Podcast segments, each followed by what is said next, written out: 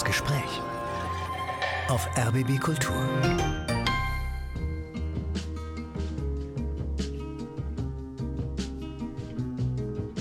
Ich habe mich an der Filmhochschule beworben und bin abgelehnt worden, an der HFF Potsdam. Das kann man jetzt schon mal erzählen, da sollen sie sich mal kurz schämen. Dann habe ich mich beworben und die war mit Sicherheit nicht gut, diese Bewerbung, also wirklich nicht. Aber sie teilen dann, wenn man nachfragt, so Bögen aus, auf denen so Kategorien stehen und dann wie viele Punkte man so in Kreativität, visueller Vorstellungsgabe, Originalität, weiß der Kuckuck, was das für Kriterien waren. Und ich hatte einfach überall null Punkte. Und im Nachhinein habe ich erfahren, dass das rechtliche Gründe hat, damit man sich nicht reinklagen kann, müssen sie einem also die totale Talentbefreitheit nachweisen. Aber so als 19-jähriges Mädchen war es natürlich ziemlich äh, niederschmetternd, gesagt zu bekommen, dass man einfach so ein völlig hoffnungsloser Fall ist. Filmfestivals sind für die Drehbuchautorin und Regisseurin Eva Trobisch inzwischen vertrautes Gelände. Dabei hat sie erst zwei lange Filme gedreht. Ihr Abschlussfilm an der Münchner Filmhochschule bekam 2018 beim Filmfestival in Locarno gleich den Preis für den besten Debütfilm. Alles ist gut, hieß er, und heimste danach noch viele weitere Preise und Nominierungen ein. Mit ihrem zweiten Film, Ivo heißt er, hat Eva Trobisch es jetzt auf die Berlinale geschafft. Am Dienstag hat der Film über eine Palliativpflegerin dort seine Weltpremiere. Ich bin Britta Bürger und freue mich, dass wir Sie heute näher kennenlernen können. Eva Trobisch, herzlich willkommen. Dankeschön, danke für die Einladung. Wie läuft das, dass so ein Film auf die Berlinale kommt? In unserem Falle war Ivo ein Projekt, was ich etwas zwischengeschoben habe. Also eigentlich habe ich nach meinem Abschlussfilm, nach Alles ist gut, nach meinem Debüt, an einem großen Film gearbeitet, ein Drehbuch geschrieben, lange an dem Drehbuch geschrieben. Es ist ein Episodenfilm, kann ich nachher auch noch ein bisschen drüber mhm. erzählen. Und der war dann auch schon angefördert und dann kam die Pandemie. Und ich habe immer gesagt, da gibt es auch viele Kinder und Laien und es ist eine Familiengeschichte. Ich habe gesagt, ich drehe jetzt nicht diesen großen Film mit diesen ganzen Kindern und Laien in der Pandemie mit Plexiglas und man kann sich nicht anfassen und so, das geht nicht. Und dann standen wir da so ein bisschen so, wie halt alle so standen, in der Gegend rum. Und dann hatte ich ein sehr schönes Telefonat mit einer von mir hochgeschätzten Redakteurin vom ZDF, Lucia Haslauer, und die sagte, sag mal, hast du nicht was Kleines? Und ich so, nee, was Kleines habe ich irgendwie nicht. und hatte aber tatsächlich noch eine Idee, dass ich einen Polizeiruf mache und hatte dafür einen Pitch geschrieben und hatte so einen Stoff über eine Palliativmedizinerin in der Tasche, was Kleines quasi. Und dann habe ich ihr davon erzählt und sie fand es interessant. Und was Kleines hieß in dem Fall der Deal kleines Fernsehspiel schnelles, kleines Geld für schnellen, kleinen Film, damit Sendeplatz bedient wird. Und Sie haben sich zugetraut, das auch schnell realisieren zu können. Also dafür muss man erstmal die richtigen Leute finden. Genau, das war, also so weit hatten wir erstmal noch gar nicht gedacht. Ich wusste nur, es ist eine Hauptfigur und es ist ein kleiner Radius und es gab kein Drehbuch und ich habe irgendwie gedacht, das kann ich eigentlich mit meinen Freunden und so einer Handvoll vertrauten Menschen irgendwie ohne Drehbuch so vor mich hinstemmen. Also es war alles noch sehr, sehr vage. Es war nur klar, dass dieser größere, auch äh, mit zwei Produktionsfirmen in meiner Produktionsfirma involviert, dass der irgendwie in dieser Zeit nicht geht. Und dann hat man sich halt so umorientiert. Und von diesem Gespräch bis zum Dreh verstrichen, glaube ich, ein halbes Jahr. Das ist wirklich nicht viel in der Filmförderungswelt. Und dann haben wir aber hinten raus den Deal von schnellem Film nicht so ganz eingehalten mit dem ZDF. Weil, und jetzt komme ich zu Berlinale zurück, weil wir dann im Schnitt Screenings gemacht haben. Screenings heißt, man lädt Freunde ein, FilmemacherInnen und, und zeigt ihnen den Film und überprüft, wie er funktioniert. Und das hilft im Schnitt enorm, weil man natürlich Publikum braucht und selber nicht mehr objektiv ist. Und es kamen unheimlich gute tolle Gespräche zustande und es machte sich so der Eindruck breit, dass der Film vielleicht gar nicht so klein ist. So gar nicht so klein ist oder zumindest es auch nochmal eine andere Wirkung entwickeln kann, wenn er zusammen rezipiert wird und man dann darüber sprechen kann. Ja, er kam irgendwie gut an und bewegte die Leute. Dann gab es eine große Deadline. Wir nannten es dann in der Produktion mal Point of No Return. Das weiß ich auch noch bis heute. Das war der 1. Mai letzten Jahres. Da hieß es vom ZDF, also wenn wir aus den Statuten innerhalb von einem Jahr muss der Film dann beim ZDF abgeliefert sein, also inklusive Dreh- und Postproduktion und Schnitt, also ein Sendeband beim ZDF abgeliefert worden sein. Wenn wir aus diesen vertraglichen Statuten raus wollen, dann brauchen wir ein gutes Argument. Mhm. und, und dieses gute Argument ist ein A-Festival. Dann habe ich angefangen, irgendwie so ein bisschen im Wahn auch, muss ich sagen, den Film durch die Gegend zu schicken, alle meine Kontakte und Freunde zu akquirieren und ihnen bei Festivals einzureichen. Und das hat einen sehr, sehr positiven und schönen Rücklauf gehabt. Also auch bei Festivals, die noch vor der Berlinale stattfinden würden, hatte ich ihn eingereicht und wir hatten auch sehr schöne Einladungen und haben uns darüber sehr gefreut. Und da ich aber Carlo sehr verbunden bin, weil er Carlo Chatrian, dem künstlerischen ja, Leiter. Genau. Mhm weil der mir ja so mein, ja, so ein bisschen meine Hebamme war damals mit meinem ersten Film und ich ihn wirklich auch sehr schätze als Kurator und Mensch, habe ich ihm auch den Film gezeigt. Und das war im, wirklich im April letzten Jahres, was absoluter Wahnsinn ist. Die letzte Berlinale war gerade rum, dann schickt man nicht sofort schon wieder einen Film da. Also es war mhm. so völlig absurd, aber ich habe gesagt, du Carlo, ich würde am liebsten zu dir.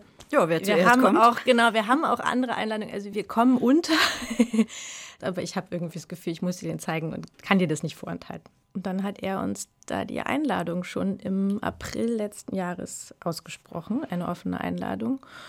Und so kamen wir zur Berlinale. Ein sehr unüblicher Weg. Dann reden wir über den Film. Im Mittelpunkt steht eine junge Palliativpflegerin. Ivo mhm. heißt die. Sie hat einen Beruf, der sie dauerhaft konfrontiert mit der Zeit zwischen Leben und Sterben. Wie sind Sie überhaupt auf die Idee gekommen, einen Film zu machen zum Thema Sterbebegleitung? Der absolute Ursprung der Figur war ein Auftrag, also Auftrag war es noch gar nicht, aber es war eine Idee, dass ich einen Krimi schreiben sollte. habe mir aber erstmal so Gedanken gemacht, ja, also so der Bösewicht, der aus niederen Beweggründen Böses tut, interessiert mich jetzt nicht so. Und vor allen Dingen interessiert mich dann auch nicht, wenn die Polizei kommt am Sonntagabend und den Bösewicht dann verhaftet und dann können alle ruhig schlafen und Fall gelöst und alles ist fein.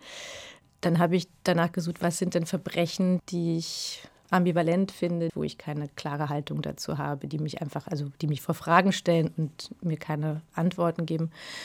Da habe ich gesucht und dann bin ich relativ schnell auf die, diesen ähm, Sterbeengel der Charité damals war eine Pflegerin in der Charité, die eben sehr viele Leute medikamentös dabei unterstützt hat zu sterben.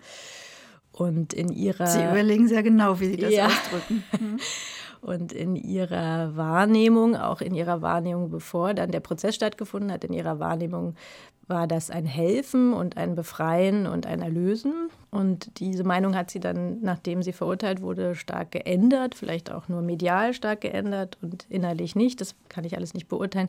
So tief bin ich auch gar nicht in ihren Fall eingestiegen, aber das fand ich ein interessantes Sujet, die Motivation Sterbenskranken, die nicht sterben dürfen, weil die Schulmedizin erstmal den Tod bekämpft, aufs, aufs bitterste zu erlösen und ihnen zu helfen zu gehen als altruistischen Akt. Und andererseits natürlich das, was da auch mitschwingt von Schicksalsspielen, Gott spielen, Entscheidungen treffen, die einem vielleicht nicht zustehen. Also ich bin da nicht ganz klar, mhm. deswegen hat es mich gereizt. Es ist aber, glaube ich, gar nicht der Schwerpunkt des Films, nee. ne? es ist ein Aspekt. Es ist genau, ich erzähle eigentlich nur die Genese, das kann man ja. jetzt ab jetzt auch verkürzen, weil, weil dann habe ich das dahin geschickt zu, diesem, zu dieser Redaktion und die haben gesagt, ja, es ist ja eine total interessante Figur, aber ein Krimi ist es nicht. Und dann war ich ein bisschen eingeschnappt und gesagt, naja, wieso eigentlich? Und hatte aber diese Figur schon entwickelt und auch schon in der Welt recherchiert. Und dann kam der Anruf von Lucia Haslauer, von der ich vorhin erzählt habe. Und äh, die eben fragte, hast du nicht was Kleines? Und da muss man dazu sagen, gibt es einen sehr engen Freund in meinem Leben, Adrian Kampian, dessen Vater ist Palliativmediziner in NRW und dann habe ich ihm diesen Stoff, also erstmal noch den Polizeiruf-Pitch äh, geschickt und gesagt, wollen wir da nicht was draus entwickeln? Ich hätte eventuell ein bisschen Geld und ich habe eine Figur. Hast du nicht auch noch Ideen? Und dann haben wir angefangen, uns an diesen Stoff zu machen und natürlich ganz schnell irgendwie von diesen Krimi-Parametern und auch die, die engen einen ja auch ein. Mhm. Also da muss man dann ja immer irgendwie Spannung aufbauen und weiß der Kuckuck was und haben uns eigentlich darauf konzentriert, eine Figur zu entwickeln und relativ schnell ich dann, nachdem ich angefangen habe zu recherchieren in dieser Welt Und auch bei Adrians Vater festzustellen, dass ich ein Porträt von einerseits der Figur und andererseits diesem Berufsalltag mhm. machen will, weil ich den absolut unterrepräsentiert und faszinierend und aufregend finde. Ja, diese Recherche interessiert mich natürlich. Also mit jedem Türaufschließen trifft eine Palliativpflegerin jedes Mal auf eine andere, vollkommen offene Situation. Ne? Die mhm. geht in Wohnung rein, sie weiß nicht, wie ist der Tag heute, in welchem Zustand ist die Person, um die ich mich hier kümmern soll. Wie haben Sie recherchiert, um so eine Vielfalt an Fällen und Milieus zu erfassen, die man in dem Film ja sieht, wenn Sie Ihren Arbeitsalltag begleiten? Also ich habe ganz klassisch recherchiert, habe ähm, Träger angeschrieben und ähm, erstmal in Berlin und bin bei zwei Trägern mitgefahren. Die waren auch sehr offen. Dann war ich immer eine Praktikantin, eine Medizinpraktikantin. Und das habe ich bestimmt zwei Monate gemacht und Geschichten gesammelt. Dann habe ich viel gelesen natürlich auch. Also der Petra Anwar, eine Koryphäe in der Palliativmedizin, die hat zum Beispiel auch bei dem Film von Andreas Dresen spielt sie sogar eine kleine Rolle als Palliativmedizinerin. Die hat ein Buch geschrieben, zusammen mit John von Düffel, Dramaturgen vom Deutschen Theater und hat Geschichten auch noch erzählt. Dann Gabriele von Arnim hat ein ganz tolles Buch geschrieben. Über den Tod ihres Mannes. Ne? Ja, genau. Also ich habe sehr viel gelesen und parallel dazu bin ich mitgefahren. Dann irgendwann kam aber ganz konkret die SAPV in Felbert dazu von Johann Kampian und äh, die haben Was ist SAPV? SAPV ist spezialisierte ambulante oh Gott, jetzt muss Palliativversorgung. Genau, mhm. ja, genau. Und die haben, das hat mich dann total überzeugt, eine absolut für mich bahnbrechende Herangehensweise an, an, an die Palliativmedizin und den ganzen Aufbau dieser Firma, weil es im Prinzip keinen Unterschied zwischen Pflegenden und Ärztinnen gibt und alle gleich bezahlt werden und alle Hand in Hand zusammenarbeiten. Das habe ich hier in Berlin bei den Trägern anders erlebt. Da bin ich mit PflegerInnen mitgefahren und die haben dann oft über die Ärzte geschimpft oder haben die sich auch zum Teil verbündet mit den Patienten gegen die Ärzte und irgendwie dann doch eine andere Medikamentierung und was anderes in die Sachen reingeschrieben und so. Also es war, da hatte ich nicht das Gefühl, dass das eine wirkliche Zusammenarbeit ist und ähm, eben in der SAPV in Felbert ist das eine Firma, wo das so extrem Hand in Hand geht und wo es eine gleiche Bezahlung gibt, weil Johann Kampian eben auch der Meinung ist, dass es ein bisschen egal ist, ob man da jetzt einen akademischen Abschluss hat oder nicht, weil mhm. in dieser letzten Lebensphase das psychosoziale, emotionale genauso zählt wie jetzt äh, die Spritze, die man setzt. Und dann haben wir uns relativ schnell entschieden, auch dass wir das alles dort drehen, eingebunden in die SAPV in Felbert. Ah ja, das und heißt, Sie haben auch mit Laien gedreht ja. und mit Profis. Wer in dem Film ist Laie, wer ist Profi? Also alle, die vor der Kamera ihren Beruf ausüben, sind Laien einerseits, also Laien im Sinne von Schauspielleien und aber Profis Profi in ihrem Beruf. Mhm. ja, aber absolute Profis. Und alle PatientInnen sind äh, SchauspielerInnen. Und dann gibt es sozusagen drei Hauptfiguren, äh, Minna Wündrich, Lukas Turtur und Pia Hirziger. Das sind auch SchauspielerInnen.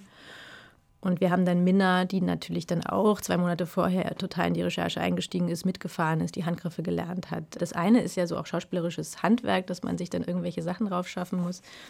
Aber das, was sie, glaube ich, am längsten, also was wir alle am längsten üben mussten und sie auch, ist der Zugang, der Ton ich glaube an Drehtag 20 meinte meine Regieassistentin zu mir, jetzt hat sie den Ton, jetzt ist sie, jetzt ist sie in der Rolle, jetzt hat sie Ivo gegriffen. Und das war total interessant, weil das stimmte, weil es davor hatten wir Ivo so in der Hand, manchmal schon als Figur, aber es war dann immer zwischendurch auch noch Minna oder Eva oder wer auch immer. Und man konnte es so festmachen an so einer Betroffenheit, also an so einer, eben, wenn man nicht den Beruf ausführt, sondern so eine laienhafte, privatpersönliche Bedachtheit, Betroffenheit, Vorsicht, Betulichkeit, was Mitleidiges. Das, das schlich sich da immer wieder ein mhm. und davon sind eben diese SAPV-Mitarbeiter total befreit. Und mhm. das ist unfassbar bewundernswert und stabilisierend und, und, beeindruckend. Und bis wir diesen Ton wirklich gefunden, also bis sie den hat richtig gedauert. verinnerlicht mhm. hat, hat das mhm. drei Monate gedauert. Ja. Dieser Film hat ja einen interessanten Twist, denn eine sterbenskranke Patientin wird für Ivo, diese Pflegerin, zur Freundin, kann man glaube ich schon sagen. Deren Mann hat große Probleme mit dem Abschiednehmen von seiner Frau, die ALS hat. Und er sucht die Unterstützung der Palliativpflegerin, beginnt aber gleichzeitig, oder die beiden beginnen gleichzeitig heimlich eine Affäre. Das ist ganz schön ein Hammer, finde ich. Wie schaffen Sie es, das nicht moralisch zu bewerten, sondern einfach offen dastehen zu lassen? Also mit der Moral habe ich es eh nicht so. Das ist tatsächlich eine Geschichte aus meinem sehr engen persönlichen Umfeld.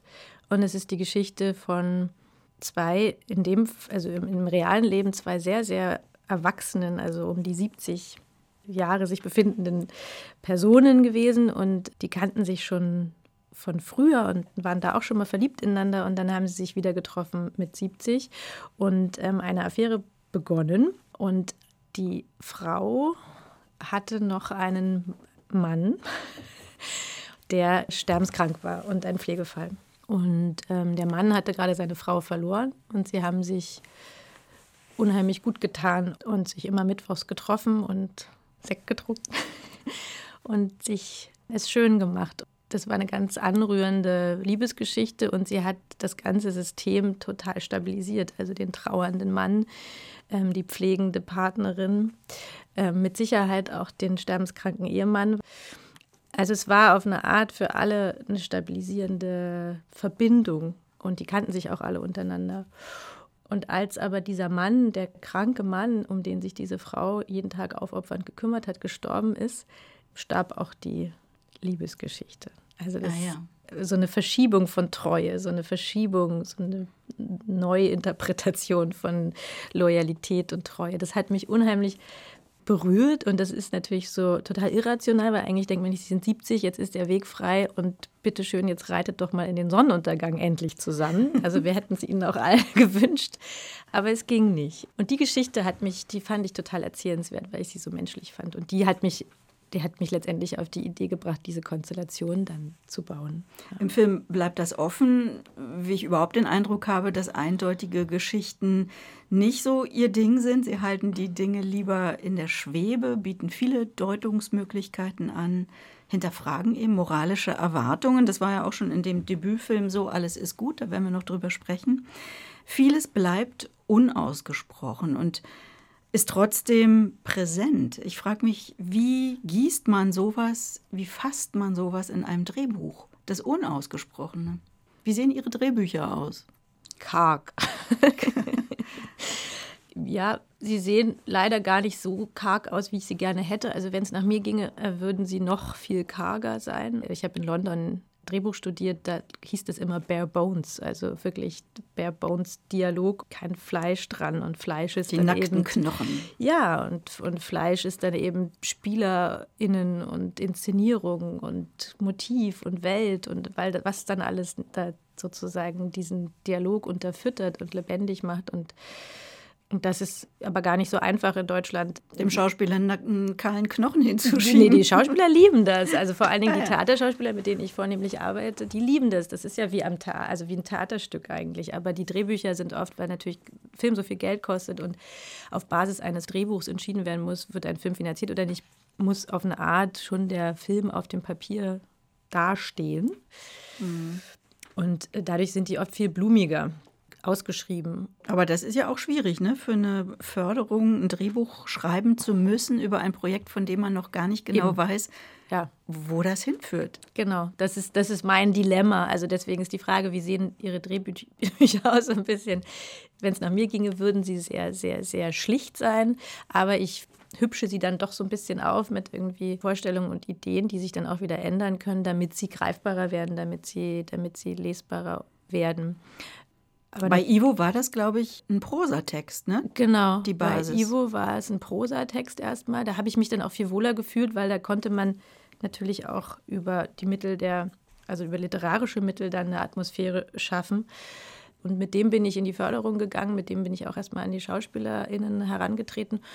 Und dann habe ich tatsächlich doch noch relativ kurz vor Drehen ein Drehbuch geschrieben um noch so ein bisschen mehr Orientierung für alle zu haben, weil es ja dann doch ein sehr schnell produziertes, fast ein bisschen kamikazehaftes Projekt war und es hat dann allen Beteiligten und allen Departments geholfen, so ein bisschen zu wissen, was ist Szene 1 und was ist Szene 3 äh, und das sozusagen aus, rauszuheben aus diesem Fließtext. Ja. Sie haben eben gesagt, die Arbeitsweise ist eigentlich ähnlich wie beim Theater, also frei und offen. Es wird in alle Richtungen improvisiert und ausprobiert. Ähm, bei Ivo ist eben Minna Wündrich die Hauptdarstellerin, Ensemble am Düsseldorfer Schauspielhaus und bei dem Debütfilm Alles ist gut, Enne Schwarz vom Burgtheater. Wie haben Sie die beiden Schauspielerinnen entdeckt? Da muss ich ganz ehrlich und knapp einen Credit an meine Casterin Susanne Ritter aussprechen.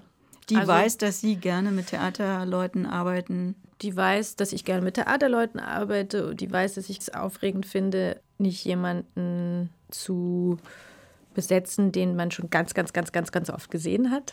Das ist auch vielleicht so eine kleine Regie-Eitelkeit, das man natürlich auch gerne entdeckt. Wenn ihr das hört, Enne und Minna, ich habe euch nicht entdeckt, ihr wart schon vorher ganz toll. ähm, also ich bewundere und verehre jemanden wie Sandra Hüller. Ich finde sie wirklich eine unfassbar fantastische Schauspielerin, aber sie wäre natürlich eine völlig andere Ivo, weil man dann schon Sandra Hüller bei ihrem virtuosen Spiel zuschaut während man bei Minna die Chance hatte, dass Figur und, und Spielerin auf eine Art auch noch ein bisschen verschmelzen. Mhm. Und sie hat die einfach, sie, ja, sie hat die vorgeschlagen, beide. Also vielen Dank, liebe Susanne. Ja. Ab Dienstag ist Ivo viermal auf der Berlinale zu sehen in der Reihe Encounters. Im Frühjahr kommt er dann regulär in die Kinos und später natürlich auch ins Fernsehen, ins ZDF. Sie haben, Eva Trobisch, auch Musik für unsere Sendung mitgebracht. Nicht nur aus Ihren Filmen, aber auch. Äh, die Musik spielt darin ja auch jeweils eine große Rolle. Summertime Sadness von Lana Del Rey kenne ich das. Sie haben es in einer anderen Version benutzt, Carla Del Forno. Mhm. Warum? Wir haben den ganz oft gehört im Auto. Dieser Film spielt auch viel im Auto. Wir sind da mit so einem alten Skoda, den wir extra für Ivo gekauft haben, sind wir da durch, durchs Rheinland gefahren im Sommer und haben diesen Song hoch und runter gehört. Ich habe da einfach ganz schöne Erinnerungen und man muss auch dazu sagen, das ist vielleicht, also deswegen ist mir der Film persönlich so wichtig. Ich hatte davor eine persönliche Krise, kann man so sagen. Und dann war auch der Moment, zu sagen, ich mache mit, mit wirklich engen Freunden und mit so einer großen familiären Energie einen Film. Er geht ums Sterben, aber er hat mich wieder ins Leben geführt. Und er hat ja, ein bisschen, er hat mich wieder lebendig gemacht. Es sind auch drei Kinder entstanden in dieser Zeit. Minna Wündrich ist schwanger, Lukas Turto hat gerade sein Baby bekommen und Adrian Kampian auch. Also es war ein, ein, ein Film, der ins Leben gebracht hat. Und Summertime Sadness ist für mich der Soundtrack.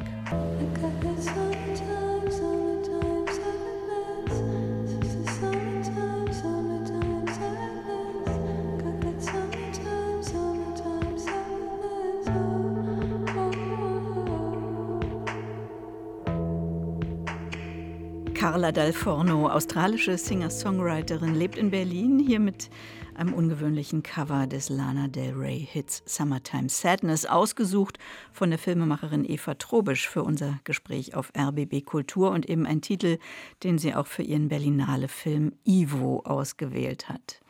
Eva Trobisch ist Jahrgang 1983, geboren in Ostberlin, wohl von einer sehr jungen Mutter. Ja. Ja, also zu DDR-Zeiten war das gar nicht so jung wahrscheinlich, aber ähm, wenn ich jetzt so in meinem Freundeskreis mich umgucke und alle anfangen, mal so über Kinder nachzudenken mit Ende 30, ist 23 doch recht frisch, würde ich mal sagen. Ja. War die Mutter schon zu Hause ausgezogen? Stand die schon auf eigenen Füßen? Ja, die stand schon aus, war ganz, ganz junge Dramaturgin am Theater. War aber auch viel noch bei meinen Großeltern. Ich habe hab jetzt für einen anderen Stoff, den ich gerne machen will, eine Filmserie, weiß ich noch nicht, über einen Freundeskreis in Ostberlin. Habe ich viel recherchiert und ich meine, das wusste man schon auch vorher, aber wie, also wie, wie systemimmanent quasi Großeltern in, in der DDR und in der Erziehung wesentlich waren für, für meine Generation, das ist mir jetzt auch nochmal anders bewusst geworden. Und so war es bei mir auch. Also meine Großeltern waren viel da und ich war mit meiner Mama viel bei denen. Und auch wenn wir eine eigene Wohnung hatten, war das aber waren das meine Bezugspersonen. Mhm. Papa gab es nicht, kann man so. Also, Papa gab es nicht. Papa gab es nicht, nee. Eine Familie, in der das Theater eine große Rolle spielte. Inwiefern? Also das Theater und die Hassliebe zum Theater, würde ich sagen. Also sie waren alle Dramaturgen und sind dann aber alle in unterschiedliche Richtungen auch vom Theater wieder weg. Gestartet sind sie sowohl meine Großeltern als auch meine Mutter als Dramaturgen. Und ich bin auch ähm, an Stadttheatern quasi aufgewachsen und habe, also an einem ganz konkret in Brandenburg. Und da gibt es nur die Meer, den Mythos. Ich kann mich nicht erinnern, aber es wird erzählt, dass ich auf die Bühne gerannt bin und versucht habe, Romeo davon abzuhalten, sich umzubringen. Ah ja.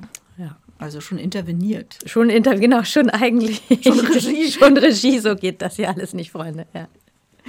Daran können Sie sich nicht erinnern? Können Sie sich an den Mauerfall erinnern? Sie waren sechs. Ja, da kann ich mich schon dran erinnern.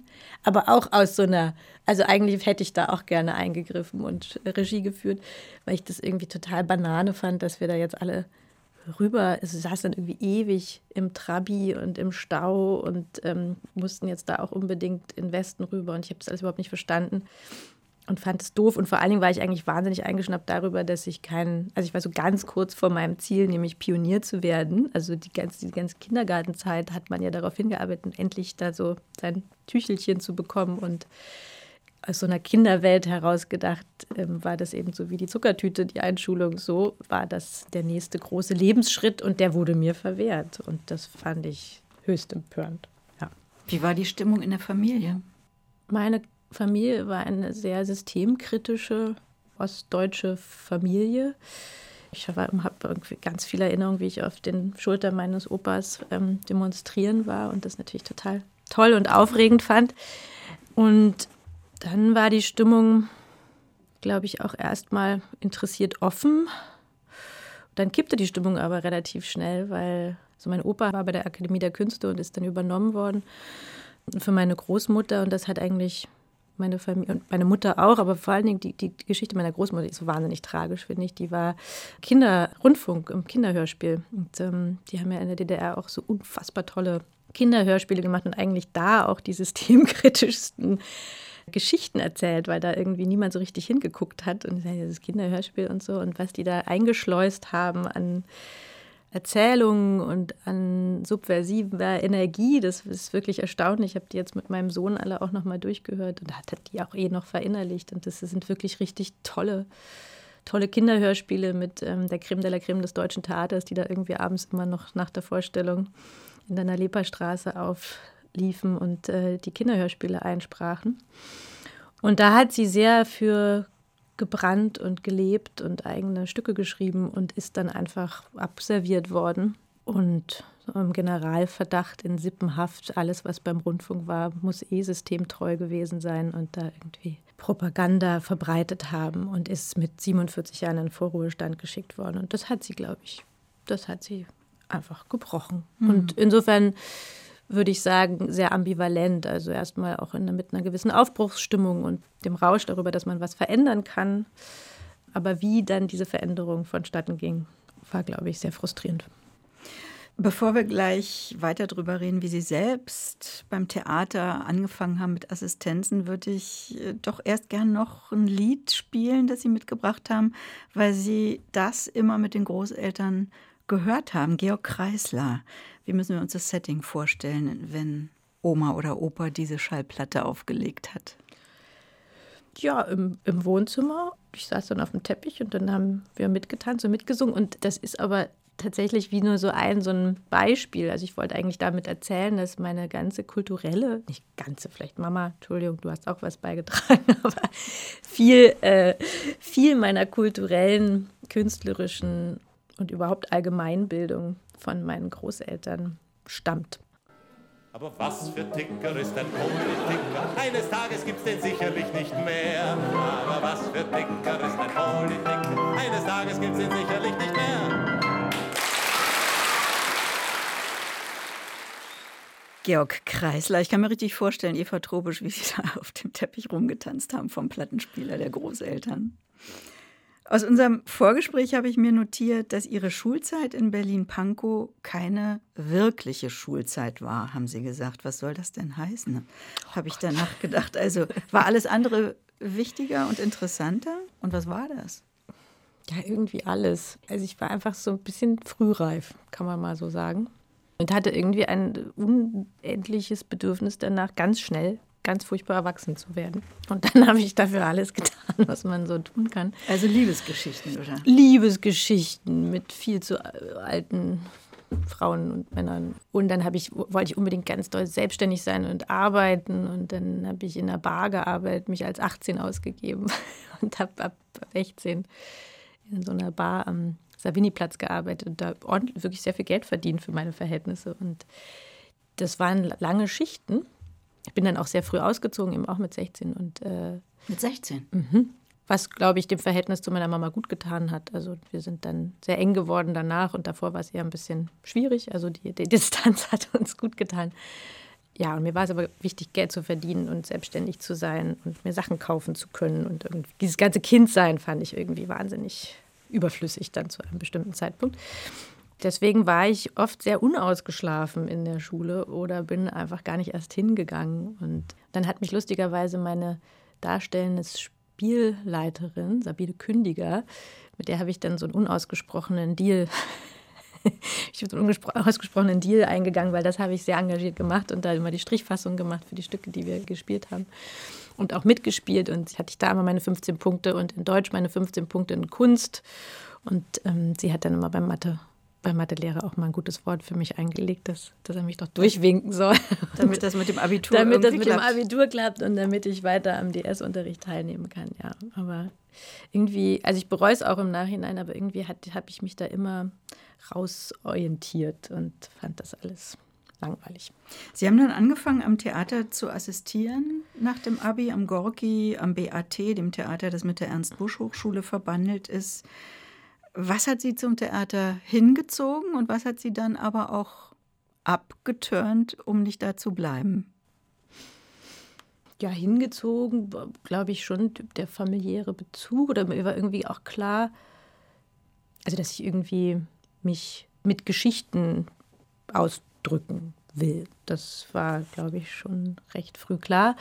Ich habe ja auch mal gespielt als Teenager, da war ich unfassbar schlecht. Also ich habe so ein bisschen so gedreht, weil ich eben unbedingt Geld verdienen wollte, habe ich dann so Hallo Onkel Doc und so Vorabendserien gedreht. Da war ich aber gar nicht gut. Und dann war irgendwie schon klar, ich muss so ein bisschen eher auf die andere Seite, also so mich fallen lassen und wirklich ins Reagieren kommen und so den Kopf ganz ausschalten, was ich jetzt nicht allen SchauspielerInnen unterstellen will, dass sie nur dann so gut sind, wenn sie den Kopf ausschalten. Aber es kann helfen. Das ist mir auf jeden Fall nie so richtig gelungen. Aber und wie dann, kam dann die Orientierung eher in Richtung Film?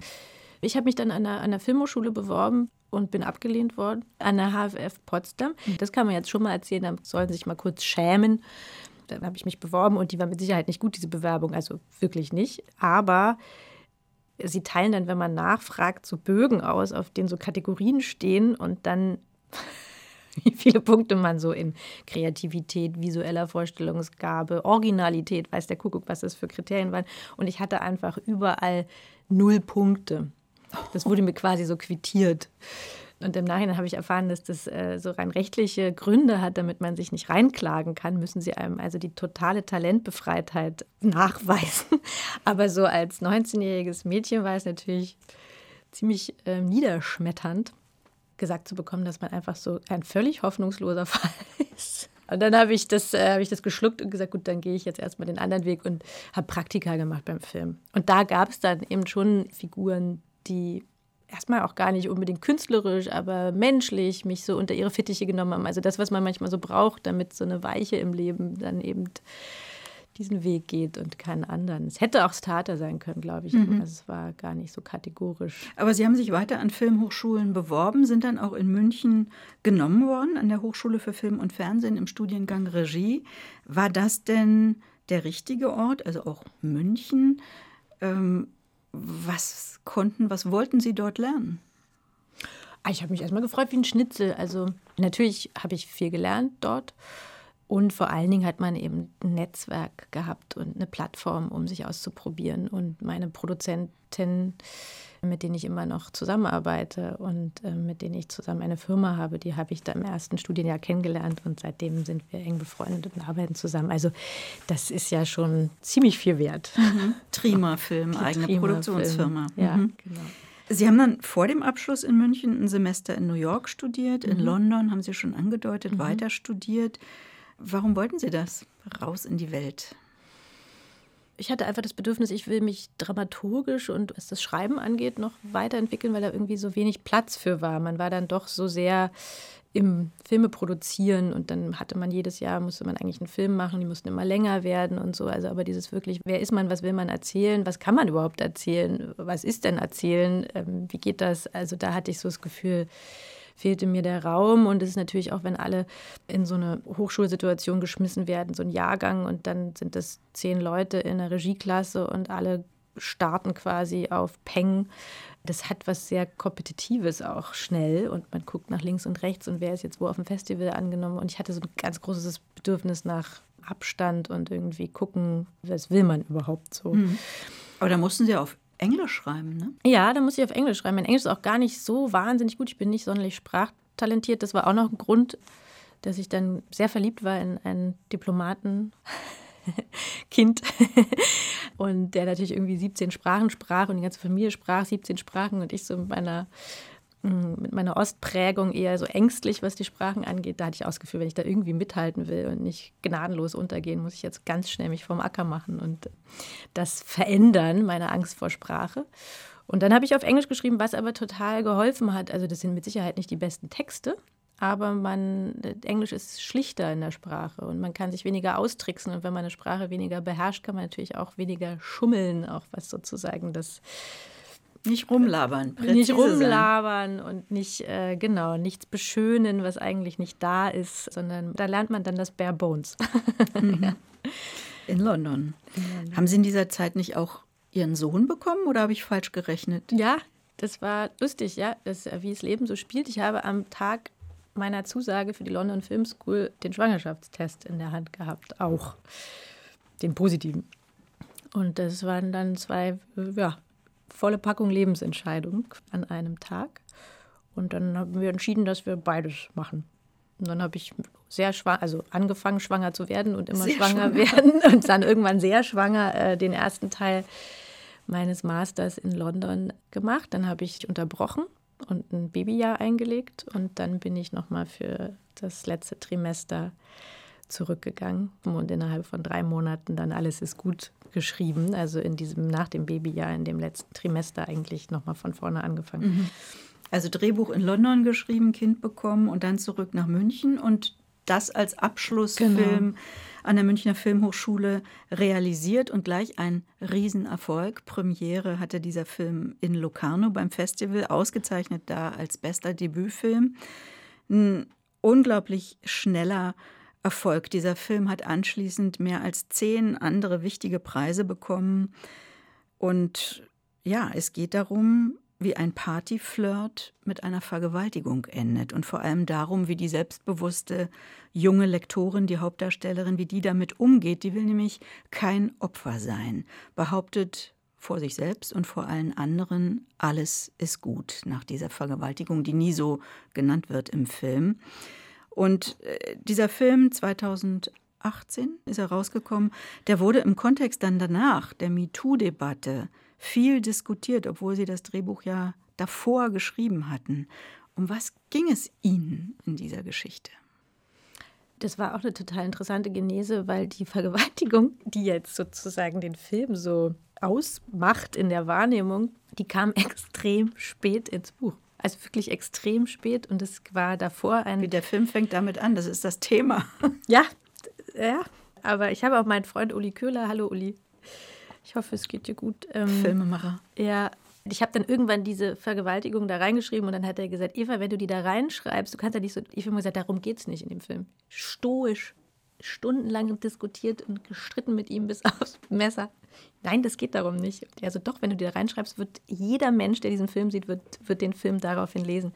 Aber es ging mir eigentlich darum, zu kreisen, um eine Mentalität, die mir sehr vertraut ist, wo ich auch darüber nachgedacht habe, viel, ob das eine das was mit meiner DDR-Prägung zu tun hat, aber das Bedürfnis, kein Opfer zu sein. Das hat mich eigentlich interessiert. Und was das bedeutet, bis zu welchem Grad ist das selbstermächtigend und bestärkend und etwas, was ich für mich auch in Anspruch nehmen will, dass ich quasi selber mein Narrativ schreibe und selber bestimmen kann, ob ich mich als Opfer sehen möchte oder nicht, dass das mir sozusagen nicht übergestülpt wird. Und andererseits, wie sehr geht man da aber auch über die eigene Vulnerabilität und, und, und Grenzen hinüber, wenn man also permanent sagt, mir kann eigentlich widerfahren, was will, in jeder Hinsicht. Und es liegt nur in meiner Hand, welche naja, Geschichte ich daraus schreibe. Wie so. schafft es denn diese Frau, die vergewaltigt worden ist, moralisch überlegen zu bleiben? Naja, nicht so richtig gut. also sie bemüht sich, und sie richtet damit natürlich auch bei sich und bei anderen durchaus Schaden an, ohne damit jetzt moralisch sein zu wollen, im Sinne von siehst du, siehst du, hättest du es mal anders gemacht. Das meine ich überhaupt nicht. Also ich bin ihr sehr nahe, ich verstehe sie sehr, aber sie grenzt natürlich damit ihren Freund total aus. Der will eigentlich im intim nahen Austausch mit ihr sein. Und das ist nicht das, der, der sie vergewaltigt nee, hat, nee, sondern da, sie ja, hat einen anderen Partner. Noch einen anderen Partner und dem erzählt sie das nicht und, und ist natürlich aber trotzdem absorbiert von der ganzen Situation. Das heißt, das hat einfach was unheimlich Trennendes, was sie da unbewusst und unbeabsichtigt dieser Beziehung zufügt. Und der Martin, die Martin-Figur, das ist der, der sie nach dieser Party da vergewaltigt. Das ist ein, als Typ gezeichnet. Ich kann ihn ziemlich gut leiden, muss ich sagen. Das wurde Ihnen auch vorgeworfen ja. in manchen Kritiken, dass der Vergewaltiger zu sympathisch ist. Ja, hm. ja ich kann, glaube ich, einfach grundsätzlich keine Figuren schreiben oder inszenieren oder erzählen, die ich nicht irgendwie auch verstehen will, die mich interessieren, die mich rühren. Das ist ja auch ich, so eine Technik, ne? dass Sie ja. beim Drehbuchschreiben oder beim Textschreiben aus der Perspektive immer. mehrerer Figuren ja. nacheinander schreiben. Auch immer aus, also auch immer die ganze Geschichte einmal aus der Perspektive jeder Figur und Tagebücher aus den, also ich schreibe immer Briefe ganz viel aus den Figuren, Tagebücher aus den Figuren, damit man in die Sprache und in die Innenwelt dieser Figuren kommt. Und dann, wenn man das macht, dann weiß man halt bei der nächsten Fassung auch immer, was die sagen, weil man es so im Gepäck hat. Das ist sehr hilfreich. Ja, ich mag den sehr gerne und der ist so jemand, der würde sich am wenigsten zutrauen, dass er jemand, wenn ihm jemand sagen würde, du würdest meine Frau vergewaltigen, fünf Jahre vorher wird der, hätte er sich einen Arm abgehackt und gesagt, nein. Und der versucht auf seine Art damit umzugehen, indem er Hilfe anbietet, indem er sich auch ihr anbietet, dass man zur Polizei geht. Also er will eigentlich dann danach alles richtig machen. Sie wird ja auch schwanger. Dadurch. Sie wird dann auch noch schwanger. Ja, das ist sie so. Sie treibt ab. Sie treibt ab. Das ist so ein bisschen meine Achillesferse bei dem Drehbuch. ich finde es eigentlich ziemlich konstruiert und doof, dass ich das da so drin habe. Da hatte ich dann aber, ähm, weil ich mich natürlich viel mit feministischer Theorie im Zusammenhang mit diesem Buch auch beschäftigt habe, hatte ich dann das Gefühl, das bin ich dem Diskurs dann doch schuldig, wenn ich schon diese Vergewaltigung, um die es mir eigentlich überhaupt nicht geht, weil wir geht es ums Opfer sein wollen und nicht sein wollen. Wenn ich aber die Vergewaltigung im Diskurs dann anspreche, dann finde ich, kann man nicht vernachlässigen, dass natürlich ein sexueller Übergriff auch körperliche, ganz konkret physische Folgen hat die schaffen Tatsachen. Hat sie denn die MeToo-Debatte darin bestätigt, dass der Film genau so richtig war und ist? Ja, also es ist ja immer schrecklich, wenn etwas Furchtbares dann dazu führt, dass etwas, was man gemacht hat, irgendwie intensiver wahrgenommen wird oder erfolgreicher ist, ist natürlich irgendwie ein bisschen zynisch. Aber ich war sehr froh um den Film in der Debatte. Ich finde sie extrem richtig und wichtig. Absolut, also das will ich überhaupt nicht in Frage stellen und das, das, da muss total aufgeräumt werden und das muss alles hinterfragt werden. Aber ähm, es gibt für mich da auch immer Stimmen und Tendenzen, die mir einfach zu eindeutig sind und die es mir nicht systemisch genug sehen, sondern gegen ein Geschlecht wendet. Damit habe ich als Mutter eines kleinen Sohnes und auch schon davor Schwierigkeiten. Hm. Dieser Film wurde 2019, Alles ist gut, von Netflix gekauft. Mhm. Was bedeutet sowas für Sie als Filmemacherin? Ah, das war damals ein Big Deal. Das ist jetzt nicht mehr so. Damals war das richtig toll ähm, und aufregend. Und natürlich hatte man aber so auch mit so einem Arthouse Ethos das Gefühl, nein, nein, wir müssen das jetzt, ähm, also um kurz dem Zuschauer den Unterschied zu erklären, es gibt einen Weltvertrieb, nennt man das, und der verkauft den Film an verschiedene Länder, damit die verschiedenen Verleiher in den unterschiedlichen Ländern den Film dort dann da ins Kino bringen kann. Dem Moment, wo Netflix diesen Film ankauft, ist er tot für die Kinowelt, weil dann die Weltrechte bei Netflix liegen und eben nicht mehr bei den ganzen einzelnen Subverleihern, die es dort ins Kino bringen. Das heißt, als Cineastin, die ich bin und wirklich absolute Verfechterin vom Kino, war das schon irgendwie auch ein Schritt. Und andererseits haben wir alle kein Geld verdient an dem Film und uns sehr verausgabt. Und der Film hat im Prinzip unsere Produktionskosten wieder reingespült. Die Firma hat dadurch ein Startkapital gehabt. Ich habe ein Startkapital gehabt, um weiterzuarbeiten. Was kriegt das, man da? Darf ich das fragen? Das ich keine Vorstellung. Ich, also es war damals, wir haben 260.000 Barmittel gehabt für den Film und ein bisschen mehr als das Produktionsbudget hat Netflix an uns gezahlt, sodass wir das dann in verschiedenen, muss man natürlich erstmal die Förderung abbezahlen und weiß der Kuckuck was alles, aber irgendwann kam dann eben auch was bei uns an und da haben wir dann meine kinoaffinen und cineastischen und ähm, Arthouse-Freunde gesagt, take the money and run, ist schon okay. Und dann habe ich, bin ich diesem Ruf gefolgt, beziehungsweise wir als auch Firma, das war ja eine gemeinsame Entscheidung. Und es war auch irgendwie ein Ritterschlag, dass dieser Film, der es auch nicht leicht hatte in der Finanzierung, keiner wollte den haben, alle haben gesagt, worum geht es denn da und überhaupt und so. Also der hat ordentlich eingesteckt, ist jetzt nicht durchmarschiert, dass der dann doch bei so einem durchaus kommerziellen Streamer seinen Platz fand, fand ich dann auch irgendwie in Ordnung. Ja. So, zwei Filme hat Eva Trobisch bislang nur gemacht und so viel gibt es darüber zu reden, aber bald wird es auch den dritten Film geben, an dem Sie nämlich gerade arbeiten. Gerade haben Sie die erste Probenwoche hinter sich von diesem Projekt, über das wir ganz am Anfang gesprochen haben, was eigentlich der große zweite Film werden sollte, mhm. ein Ensemblefilm auch mit Kindern. Was ist denn das für ein Projekt? Es ist ein Film, der multiperspektivisch erzählt. Nachdem ich zwei Filme aus der Perspektive einer Figur gemacht habe, hatte ich ganz großes Bedürfnis danach, aus verschiedenen Perspektiven zu erzählen, um eine Ambivalenz herzustellen, von, von vornherein quasi verankert in der Dramaturgie des Films. Und es ist eine Familiengeschichte, die in Thüringen in einer kleinen Stadt Greiz angesiedelt ist. Und ähm, da treffen verschiedene Generationen aufeinander und verschiedene Biografien logischerweise. Und der Anstoß der Geschichte ist die Teilnahme der 16-jährigen Lea an einer Castingshow, an einer Gesangscastingshow. Dort interessiert uns aber weniger der Wettbewerb und das Singen und das Weiterkommen, als vielmehr die Frage dieser Castingshow nach dem, wer bist du und was ist deine Geschichte? Oder was soll deine Geschichte sein? Was soll deine Geschichte sein? Also der, der Auftrag. Wer bist du als Figur? Ne? Ja, Oder? also als Mensch. Also mhm. die ist ja 16, die ist ja noch relativ klein und, und darin in dieser Frage steckt natürlich irgendwie Fluch und Segen von einer individualistischen Gesellschaft. Man kann man bestimmen, wer man ist und wer man sein will und wenn ja, wonach entscheidet man das? Und kann man es denn überhaupt? Oder was sind auch soziale Prägungen und biografische Prägungen? Das ist, glaube ich, wirklich wie eine Art Lebensthema für mich.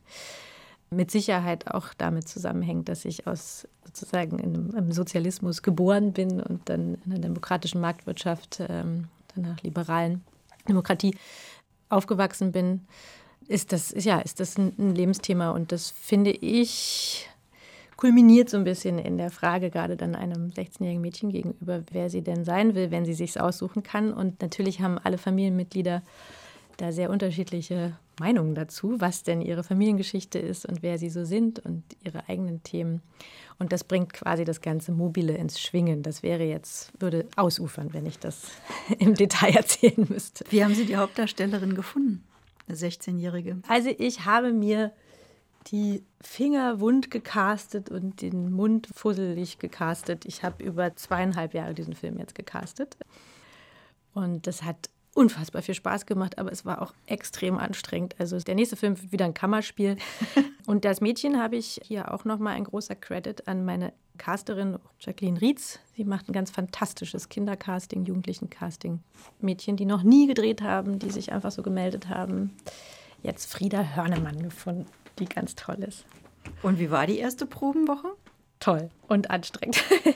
Nein, wir sind ans Motiv gefahren, ans Hauptmotiv und haben da die ganzen acht Leute aus der Familie aufeinander geschmissen. Es war ein, Also ist das ein Haus oder ein eine Pension. Also wie so ein bisschen Familientherapie. Ich hatte immer so einzelne Leute auf der Couch und dann habe ich die zu ihrer Beziehung befragt und wie es denen so geht und wie sie sich kennengelernt haben und was sie so doof aneinander finden und was sie gut aneinander finden. Und dann hatten sie noch die Aufgabe, dass sie jeweils einen Lieblingsort suchen sollten im Haus und davon ein Foto machen. Und dann sollten sie noch jeweils ein Geheimnis mit jedem in der Familie haben. Das heißt, jetzt kriege ich gerade die ganze Zeit so Geheimnisse, kommen so in mein Postfach, flattern so ein von allen Familienmitgliedern.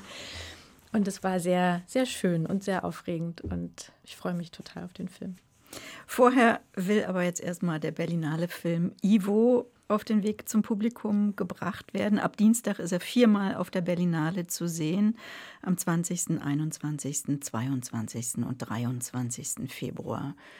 Ja, Eva Drobisch, äh, weiterhin viel Erfolg. War schön, dass Sie heute bei uns waren. Dankeschön. Ja, vielen Dank. Und das Gespräch von RBB Kultur gibt es auch als Podcast, zum Beispiel in der ARD Audiothek. Lassen wir das jetzt noch ausklingen, vielleicht mit einer Musik, die noch übrig ist auf Ihrer Playlist. Eminem. Wie kommt das denn? Das kommt durch meinen neunjährigen Sohn. Hi Bruno. Das ist im Winter so ungefähr das Einzige, womit ich ihn aus dem Bett bekomme. Und dann tanzen wir immer morgens durch die Wohnung und singen in sehr schlechtem Englisch. Wir haben, glaube ich, beide keine Ahnung, was der da singt. Also ich habe das dann noch mal vor der Sendung kurz gegoogelt. Ich auch, ziemlich dreckiger Text. Dachte, was, ein Neunjähriger? Ja, also wir haben beide keine Ahnung. Bis, bis zu dieser Sendung hatte ich keine Ahnung. Bruno hat auch keine Ahnung. Und wir singen dann immer so, so ist unseres, so, so ungefähr durchdringen wir diesen Song und den Text. Und das finde ich auch okay und kindgerecht.